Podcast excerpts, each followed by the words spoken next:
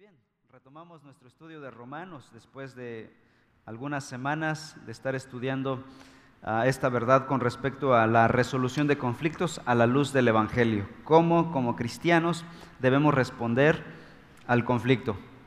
¿Huyendo? No. ¿Promoviéndolos? No. Resolviéndolos.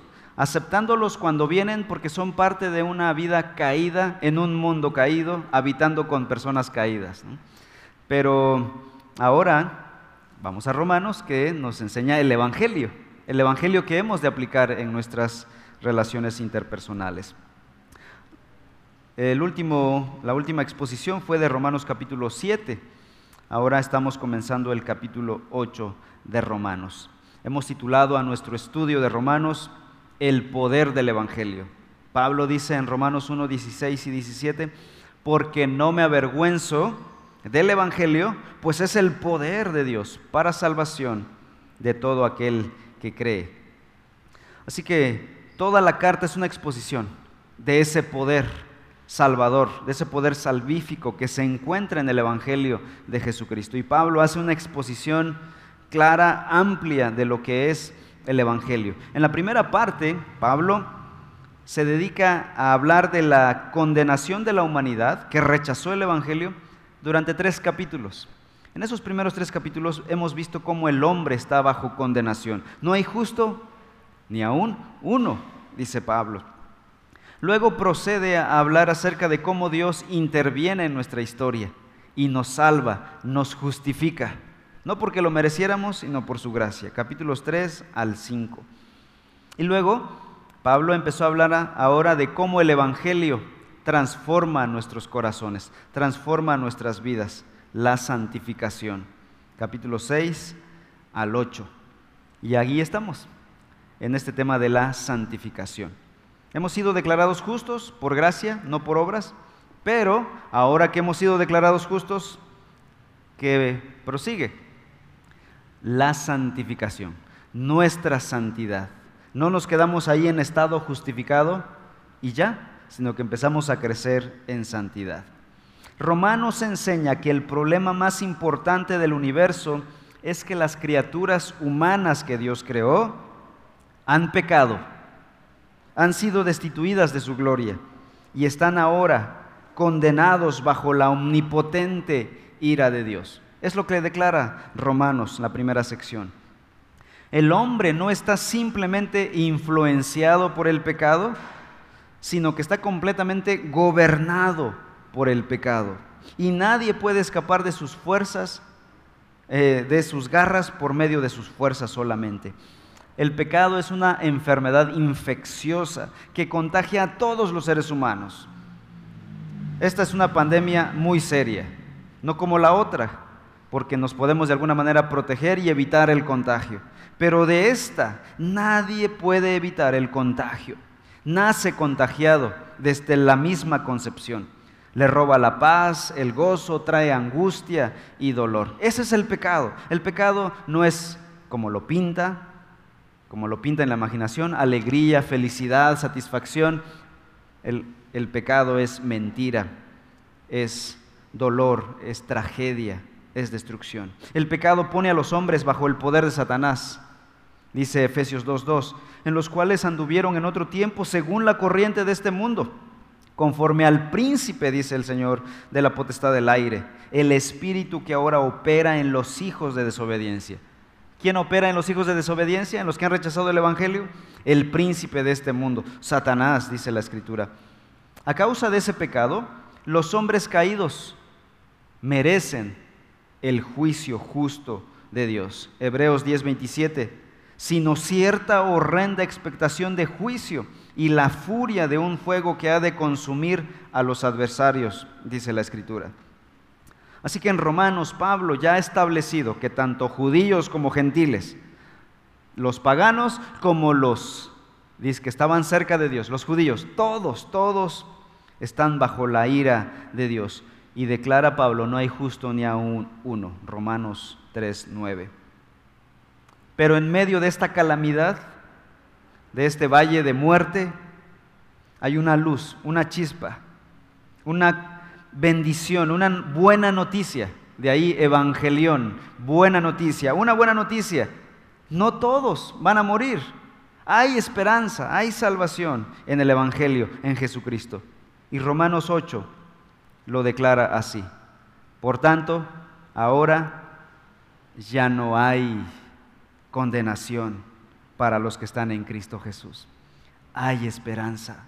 En medio de este valle de muerte y de condenación eterna, la espada de Dios está pendiendo de un hilo literalmente sobre el cuello de cada uno de nosotros y en medio de ese panorama hay un pero. Hay esperanza. Si estás en Cristo, si buscas a Cristo, ya no habrá más condenación. Ese es el Evangelio. Y de eso vamos a hablar el día de hoy. En esta, vamos a centrarnos en esta maravillosa noticia. En primer lugar, Pablo habla de una palabra a quien, a quien todos nosotros le tenemos temor, la palabra condenación. Dice el versículo 1, por tanto, ahora no hay condenación. No existe condenación alguna, dice la Escritura. No hay sentencia ni castigo impuestos a los pecados de los creyentes, que los creyentes han cometido o que cometan en el futuro. Nuestros pecados pasados, presentes y futuros en Cristo han sido perdonados. ¿Cómo es posible que ningún pecado sea castigado? Bueno, busquen Primera de Juan capítulo 2. Primera de Juan capítulo 2, versículos 1 y 2.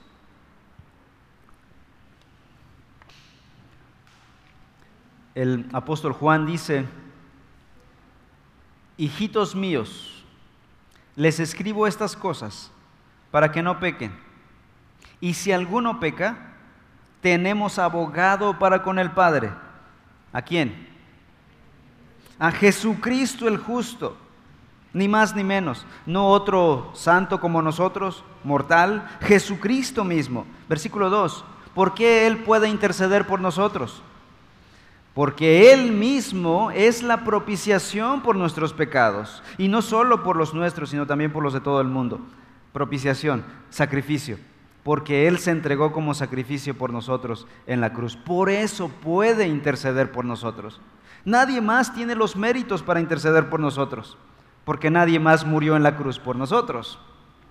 Jesús, si se dan cuenta, no solo paga por nuestro pecado. En el versículo 9 anterior, 1.9, dice que Él nos limpia de todo pecado.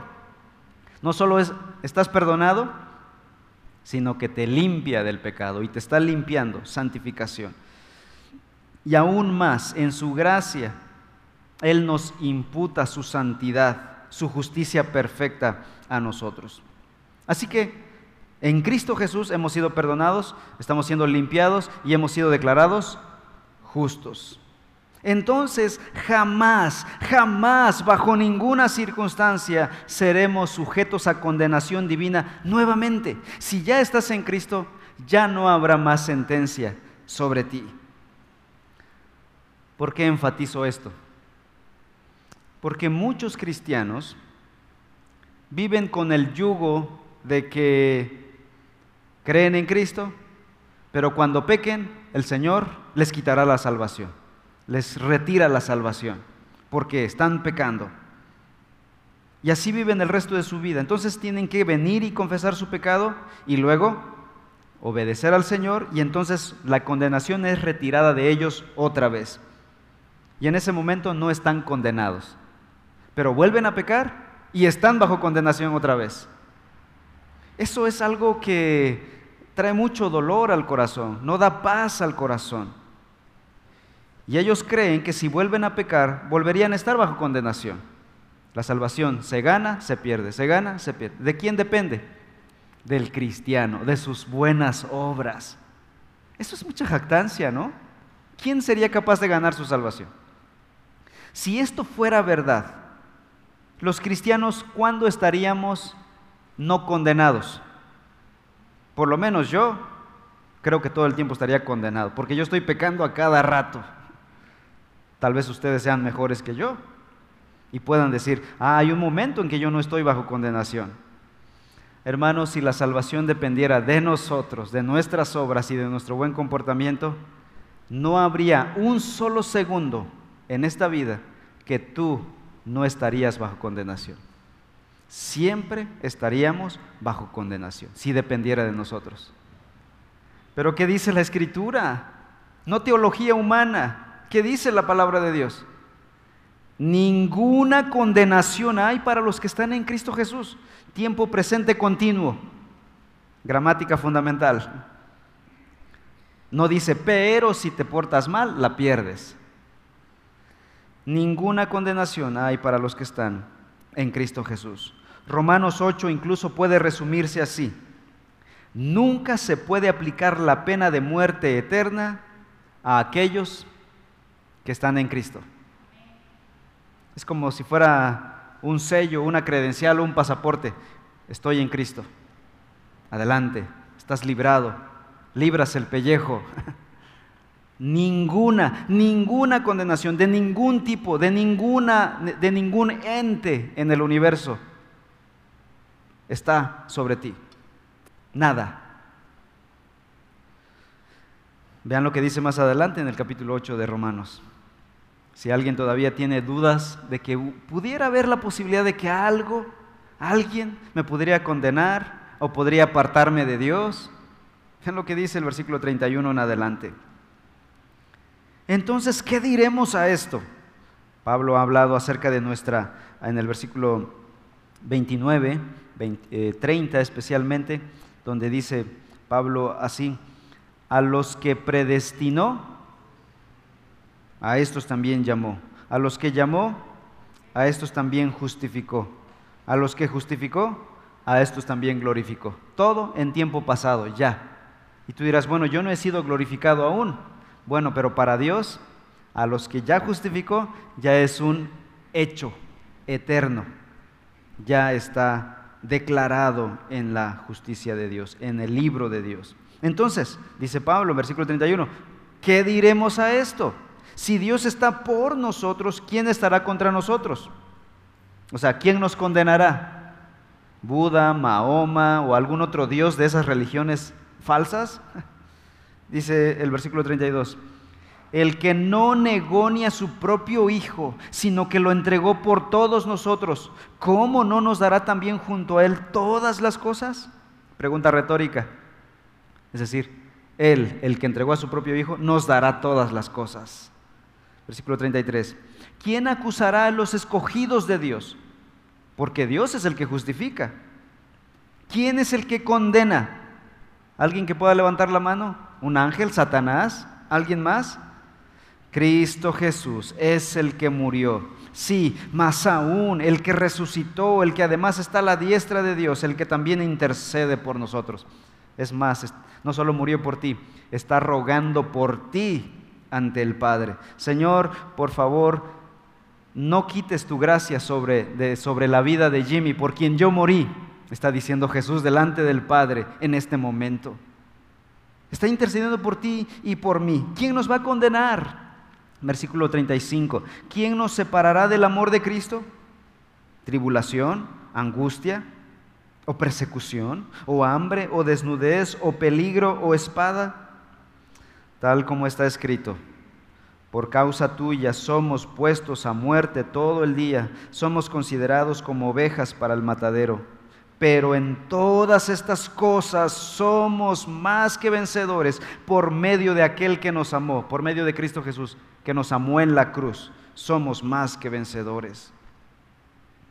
Porque estoy convencido, dice Pablo, de que ni la muerte, ni la vida, ni ángeles, ni principados, ni lo presente, ni lo porvenir, ni los poderes, ni lo alto, ni lo profundo, ni ninguna otra cosa creada nos podrá separar del amor de Dios que es en Cristo Jesús, Señor nuestro.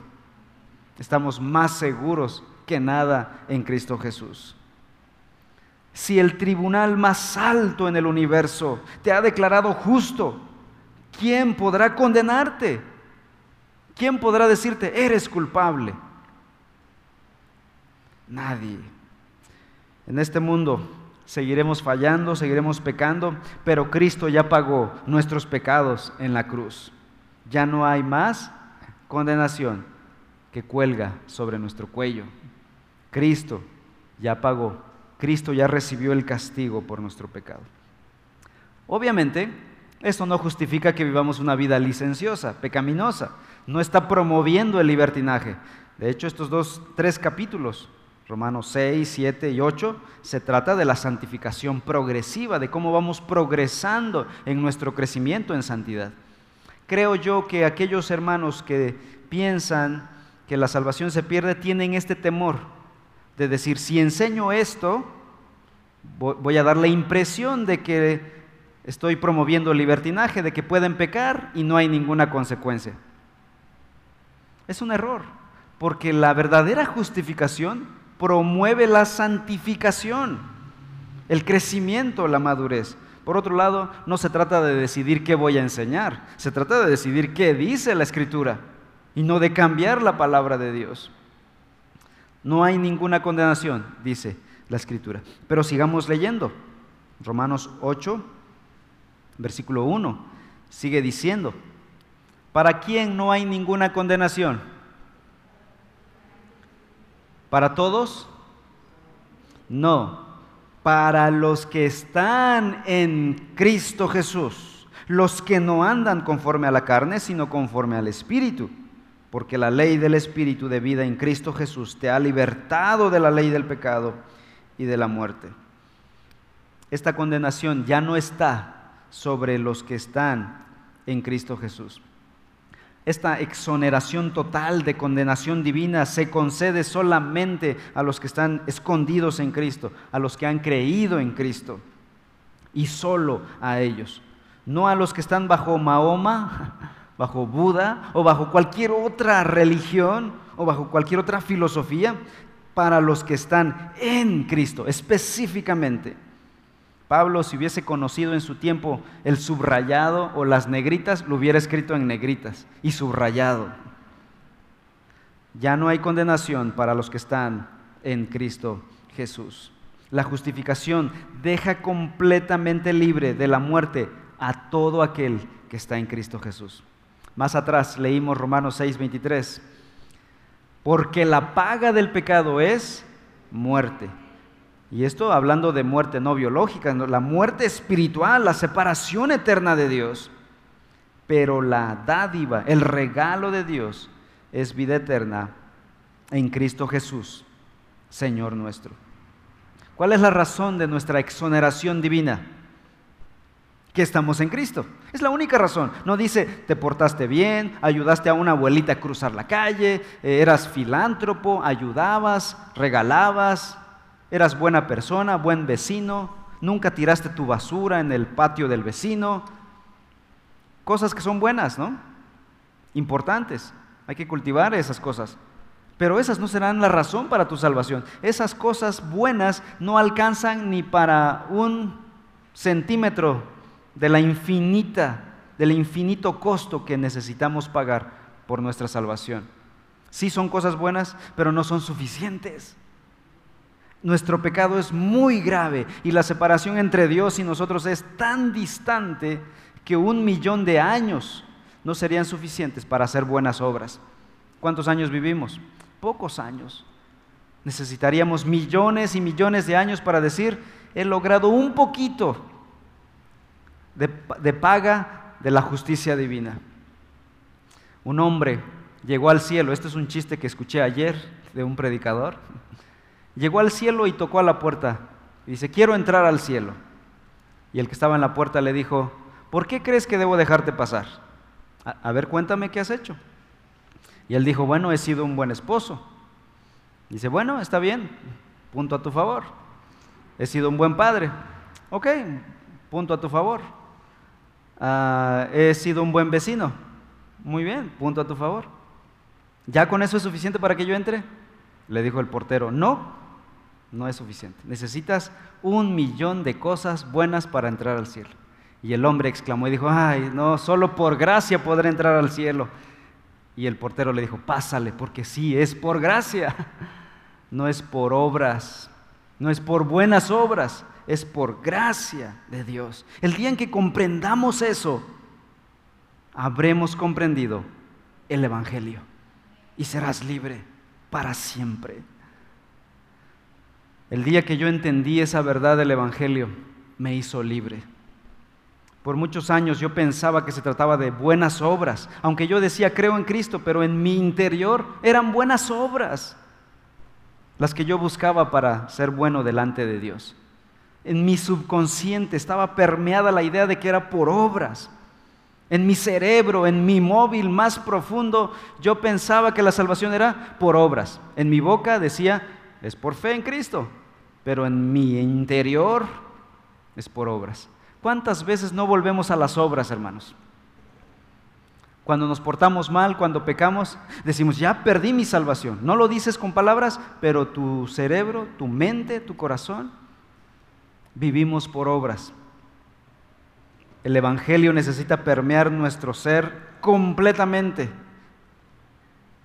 permear nuestro ADN interior, que se vuelva parte de nosotros. ¿Quiénes son los que están en Cristo Jesús? Un cristiano. Es una persona que está en Cristo Jesús. Aquel que ha creído en Cristo Jesús. ¿Qué se necesita para estar en Cristo?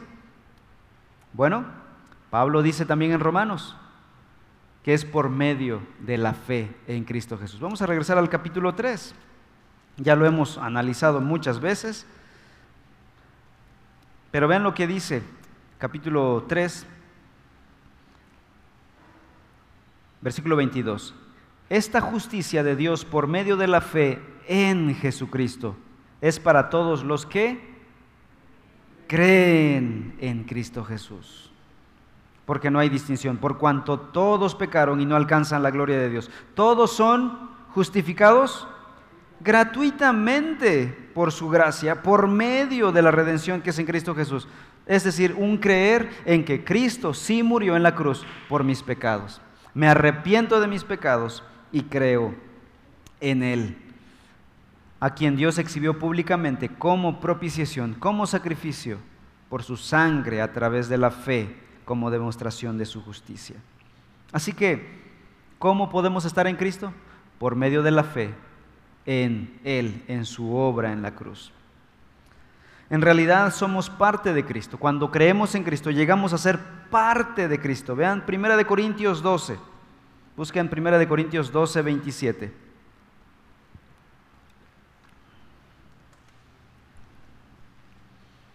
Dice 1 de Corintios 12, 27.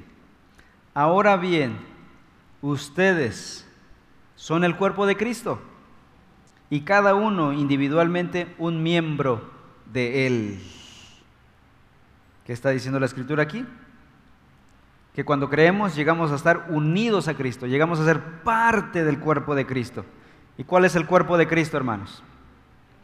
La iglesia local es el cuerpo de creyentes. Les decía yo a los hermanos hace un momento, estábamos orando.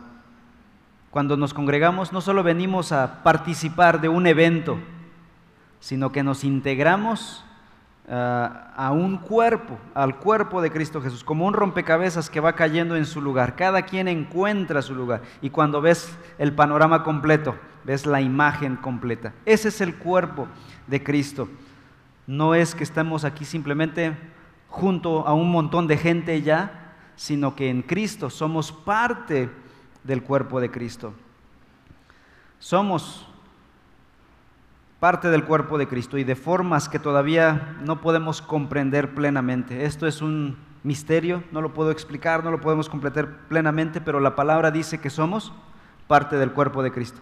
Así que aceptemos eso, creamos eso. No lo podemos entender plenamente, pero es una verdad que está en la Escritura.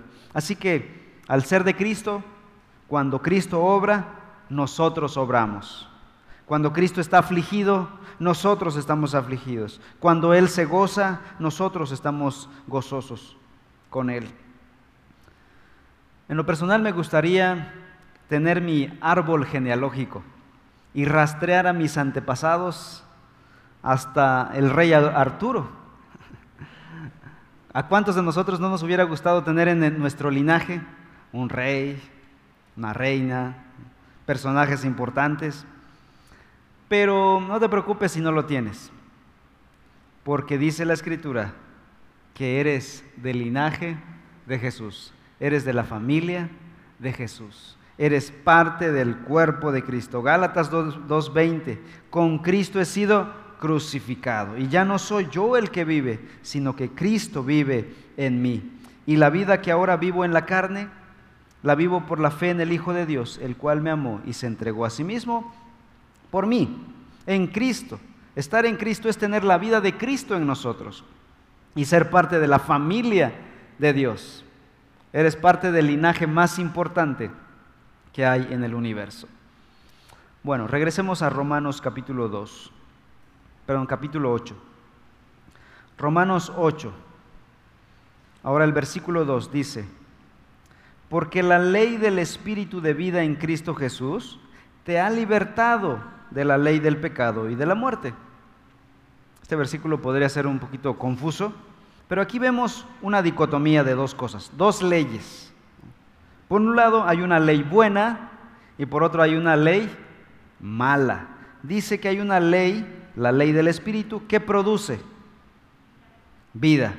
Y está la otra ley por el otro lado, la ley del pecado. ¿Y qué produce? Muerte. Entonces aquí están como que estas dos cosas en tensión, chocando uno contra la otra. La ley del Espíritu de vida en Cristo Jesús y la ley del pecado que produce muerte. La idea de Pablo aquí es que el Espíritu, la ley del Espíritu ha sustituido a esta otra ley que imperaba, la ley del pecado. ¿Qué dice ahora? Porque la ley del Espíritu de vida en Cristo Jesús te ha libertado de esa ley del pecado y de la muerte. Una ley sustituyó a la otra. Una mejor ley sustituyó a la anterior. La ley de pecado que producía muerte ha sido sustituida, destituida por la ley del Espíritu que produce vida en nosotros. ¿Cómo lo ha hecho? Dice, con una nueva ley que produce vida. ¿Cuál es esa nueva ley? Dice que es la ley del Espíritu. Vamos a Romanos 3.27, regresemos a Romanos 3.27. Y vean eh, un sinónimo de la ley del Espíritu. Dice Pablo, ¿dónde está pues la jactancia? Queda excluida. ¿Por cuál ley? ¿La de las obras? No, sino por la ley de la fe. Ahora, la ley del Espíritu de Romanos 8.2, aquí en 3.27 es llamada la ley de la fe.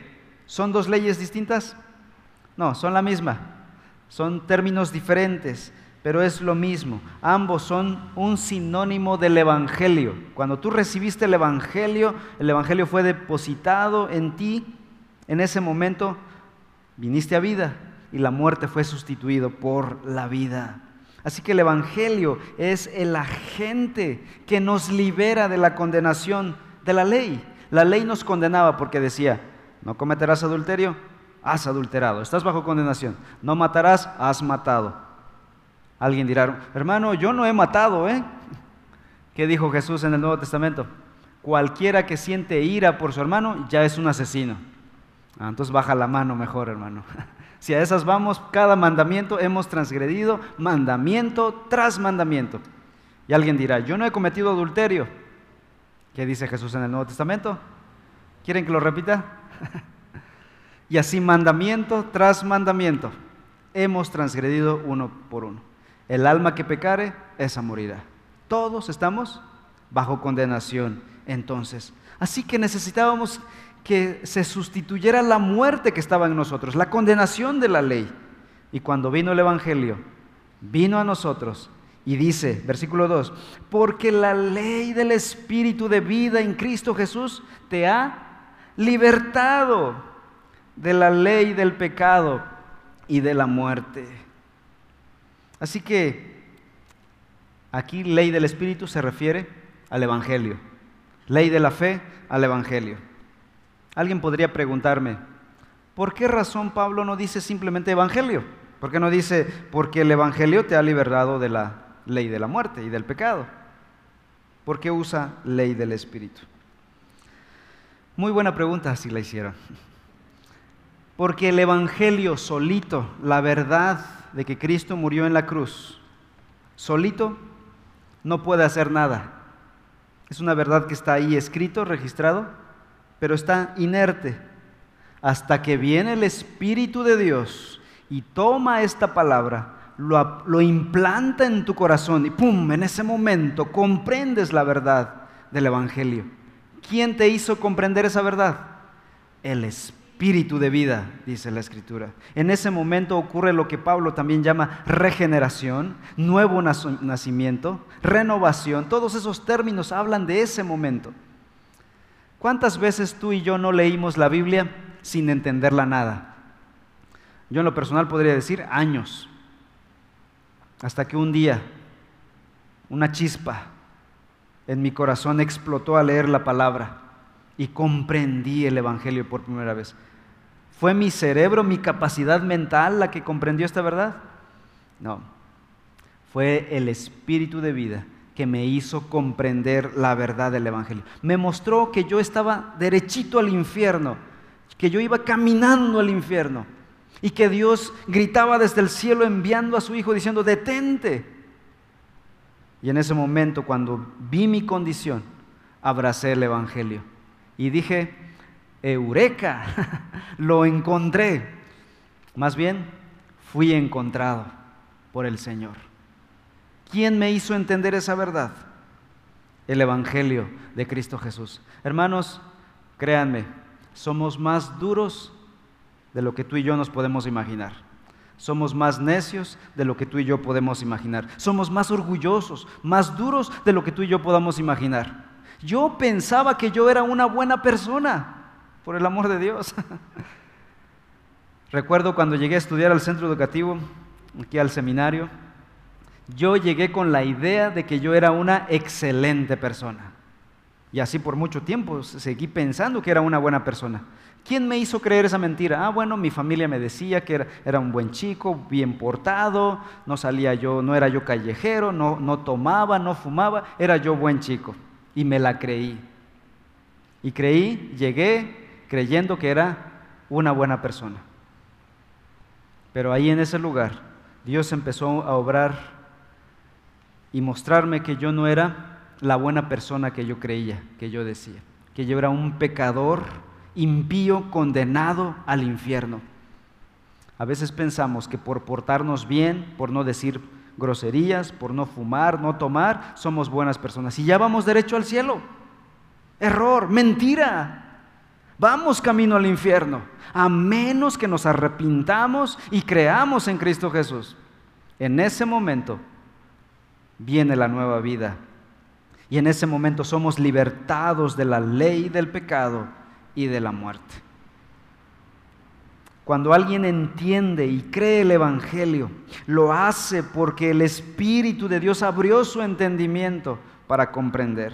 Primera de Corintios 2.4 dice Pablo, y mi mensaje y mi predicación no fueron con palabras persuasivas de sabiduría, sino con demostración del Espíritu y de poder.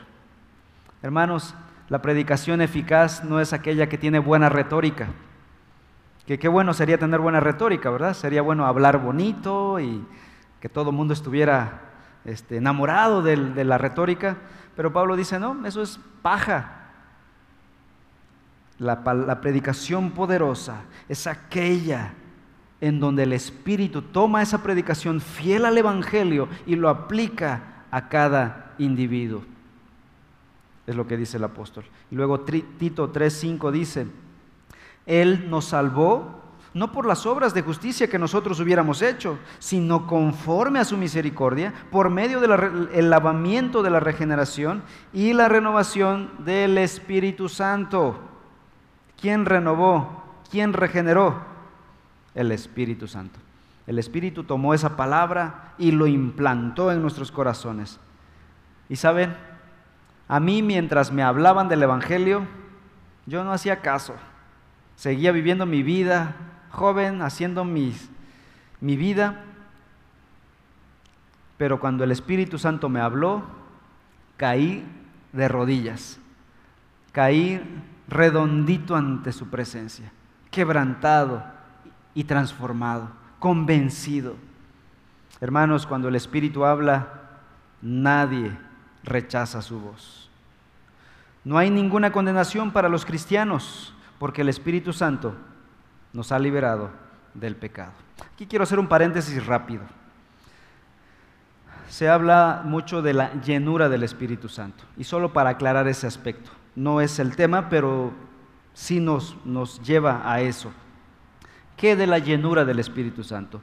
Se ha hecho todo un show de la llenura del Espíritu Santo, se ha hablado de más, se hacen campañas de llenura del Espíritu Santo y tantas otras cosas que, contrarias a la Escritura que creí pertinente brevemente mencionar algo sobre la llenura del Espíritu Santo. Efesios capítulo 5, por favor.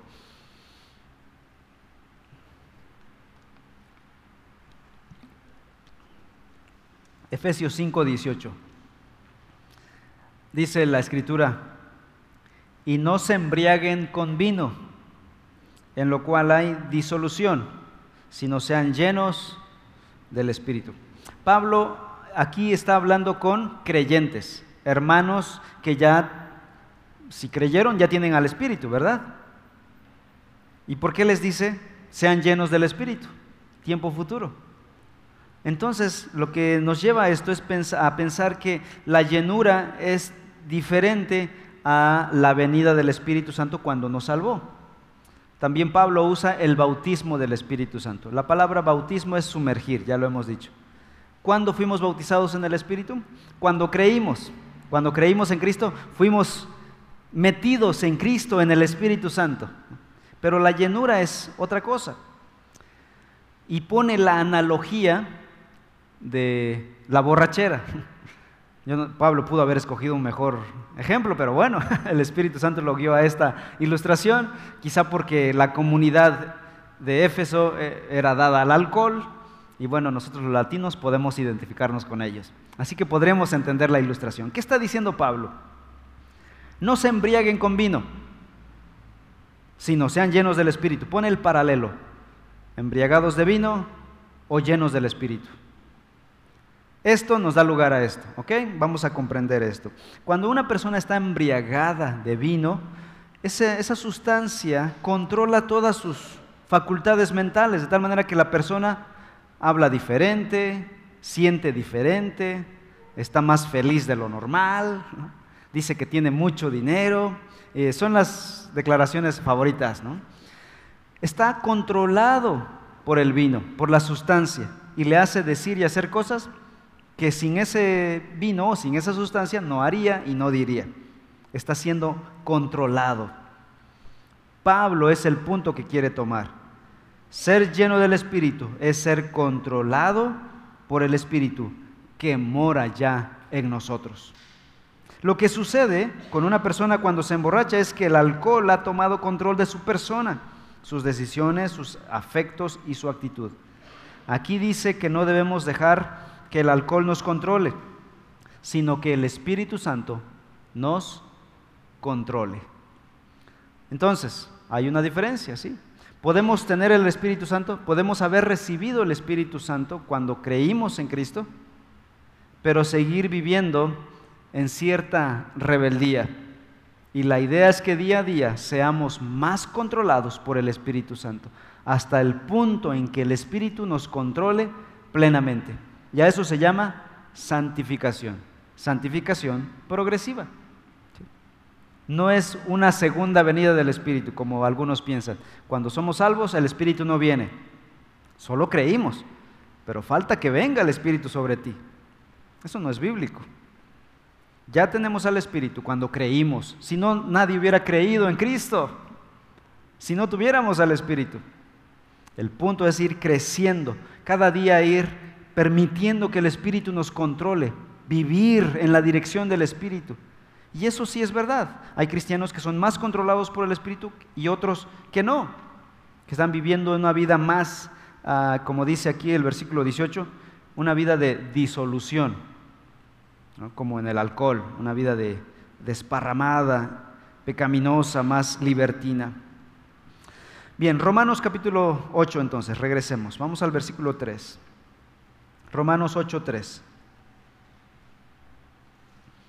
¿Cómo hizo Dios esto? ¿Cómo el Señor nos justificó? De tal manera que ya no hay condenación. Versículo 3. Pues lo que la ley no pudo hacer, ya que era débil por causa de la carne, Dios lo hizo. ¿Quién te salvó? ¿Tú mismo? ¿Quién nos libertó? ¿Tú mismo? Dios lo hizo. Dice que lo que la carne no puede hacer, porque es débil. Dios lo hizo. ¿Cómo lo hizo? Enviando a su Hijo, a su propio Hijo, en semejanza de carne, y como ofrenda por el pecado, condenó al pecado en la carne. Versículo 4, para que el requisito de la ley se cumpliera en nosotros, que no andamos conforme a la carne, sino conforme al Espíritu. Así que en este pasaje vemos que Dios envió a su Hijo para hacer dos cosas. En primer lugar, para condenar al pecado. Número dos, para que pudiéramos cumplir los requisitos de la ley. Y para eso, ¿qué tuvo que hacer Dios?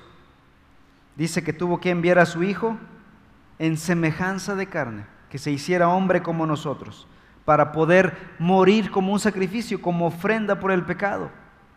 La muerte de Cristo Jesús, entonces, fue la solución a nuestro problema. No podíamos salvarnos por nuestras propias fuerzas.